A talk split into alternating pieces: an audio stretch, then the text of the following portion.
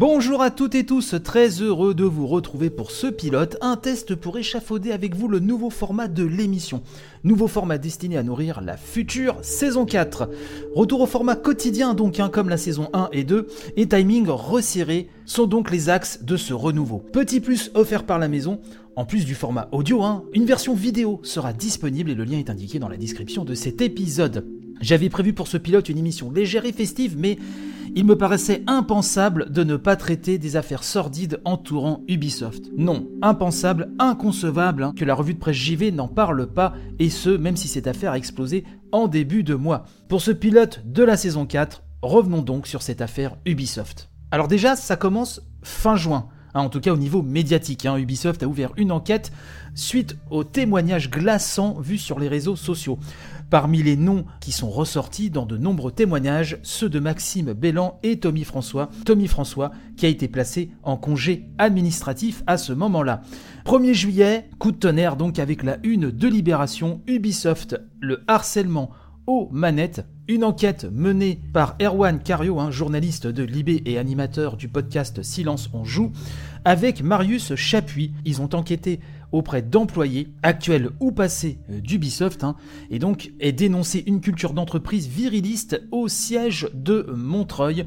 On parle d'agression sexuelle, hein, vraiment de harcèlement.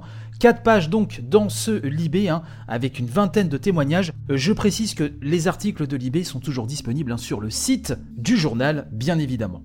Des témoignages donc accablants, glaçants, on peut lire dans l'enquête hein, de Libération notamment ce passage, hein, je cite, le témoignage de Louise, décembre 2015, le thème de la soirée est retour vers le futur. Pour une fois la jeune femme est en robe, Tommy François, son supérieur, aurait tenté de l'embrasser de force tandis que des membres de son équipe la tenaient.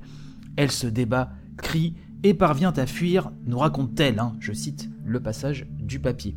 Traumatisée, elle se confie le lendemain à une responsable de l'entreprise et se voit expliquer qu'elle a mal interprété ses gestes, que ce n'est qu'une blague, un truc qu'il fait souvent. Oui, parce qu'effectivement, on parle d'un mur de RH hein, qui euh, protège ses talents, dont Tommy François fait partie.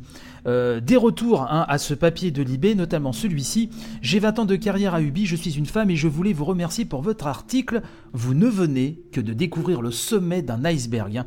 Donc Libé nous dit que quelques heures après la publication de son enquête sur le management de l'équipe éditoriale au siège d'Ubisoft à Montreuil, beaucoup de messages nous parviennent, nous dit Erwan Cario, et qui viennent confirmer la réalité des situations décrites. De nombreux témoignages à l'appui, nous avons en effet raconté comment des créatifs haut placés comme le vice-président éditorial Tommy François multiplieraient remarques sexistes, harcèlement et agressions sexuelles en toute impunité, protégés par une culture du silence et le mur des ressources humaines. Depuis en interne, les discussions sont animées et de nombreux salariés se disent assommés partout dans le monde. Donc le 2 juillet, Ubisoft a réagi par la voix de son PDG Yves Guillemot. Chloé Wattier, un journaliste au Figaro, rapporte les annonces euh, d'Yves Guillemot et notamment la composition du département éditorial, hein, parce que c'était celui-ci qui de prime abord était vraiment visé avec ses talents entre guillemets qu'il fallait protéger. Donc tout ceci doit être revu. On parle d'une création d'un poste de Head of Workplace Culture, création d'un poste diversité et inclusion, groupe d'écoute des collaborateurs, plus questionnaire anonyme, audit externe, des procédures RH, etc., etc. Le 4 juillet, Ubisoft annonce la démission de Maxime Bellan et officialise la mise à pied hein, de Tommy François. Une autre personne à Toronto qui n'est pas nommée a été licenciée. En plus donc de l'enquête de euh, Libé, il y a aussi l'enquête de Numérama, hein, menée par Marie Turcan et Aurore Guette ou Guetté, je suis désolé si je déforme euh, son nom, des propos accablants, vraiment euh, terribles, d'un sexisme et d'une violence ahurissante. Et le 11 juillet, Libé publie la deuxième partie de son enquête, hein, avec au cœur de cette culture toxique, euh, nous dit le journal, le numéro 2, Serge Asquet, quatre nouvelles pages qui vous glacent le sang. Hein. On peut lire notamment qu'une centaine de cas sont remontés, du harcèlement moral au viol. Hein. Là, on, euh, grimpe les échelons de l'horreur.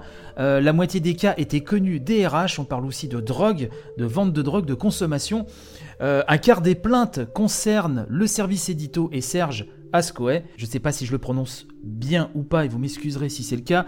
Euh, le boss des RH de Ubisoft Montréal a menacé, pardon, de démissionner avec la moitié de son équipe, dit-il, si Yves Guillemot, donc le PDG, hein, ne disculpait pas publiquement les ressources humaines. Dans ce papier, on peut lire des choses terribles, comme des propos attribués à la chef des RH, Cécile Cornet, par une des sources des journalistes de Libé, qui dit Yves, donc Yves Guillemot, est OK avec un management toxique tant que les résultats de ses managers excèdent leur niveau de toxicité. Une autre source confirmant un témoignage recueilli par Libération nous dit Serge, donc Serge hein, le numéro 2, hein, euh, celui par qui tout passe, c'est lui qui a façonné vraiment l'image et la ligne édito d'Ubisoft hein, telle qu'on la connaît aujourd'hui.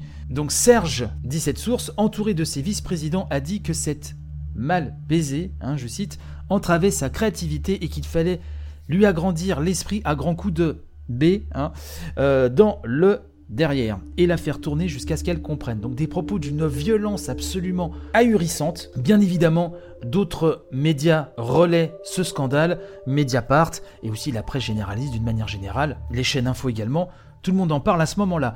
Le 12 juillet, Erwan Cario, donc l'un des journalistes qui a euh, mené cette enquête pour Libé, nous dit sur son compte Twitter hein, vient d'annoncer que, donc Serge Ascoe et Cécile Cornet, la DRH, hein, démissionnent de leur poste. Yanis Mala, patron du studio de Montréal, quitte l'entreprise. Donc là, on n'en sait plus sur Montréal.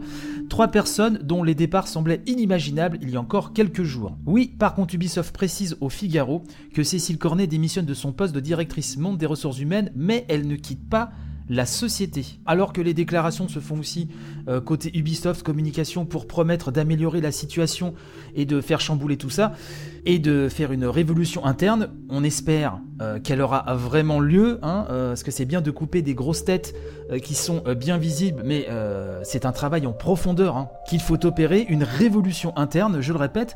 Le 13 juillet, Gamecult annonce à 15 minutes de la conférence d'Ubisoft, puisque le 13 juillet, Ubisoft avait son event E3 e dématérialisé, comme le font beaucoup d'autres éditeurs et constructeurs euh, vu que bah, le 3 n'a pas lieu euh, à cause du Covid-19, de la Covid-19. Donc à 15 minutes de l'event, euh, Gamecult annonce qu'il ne couvrira pas la conférence Ubisoft. Certains autres streamers vont faire de même. On apprend que l'action d'Ubisoft chute de plus de 9%, hein, toujours le 13 juillet. Le 15 juillet, on apprend que Christophe Deren remplace Yanis Mala hein, pour Ubisoft Montréal. Et voilà un petit peu où nous en sommes aujourd'hui. Comptez sur moi pour vous faire part de la suite euh, des événements. Pour l'instant, voilà où cette affaire s'arrête. Encore un grand bravo vraiment aux journalistes de Libé, de Numérama, pour avoir fait euh, bouger les choses. Je vous avoue que euh, lire ces articles en profondeur, et il le faut, hein, c'est un euro par article, si je dis pas de bêtises, sur le site de Libé.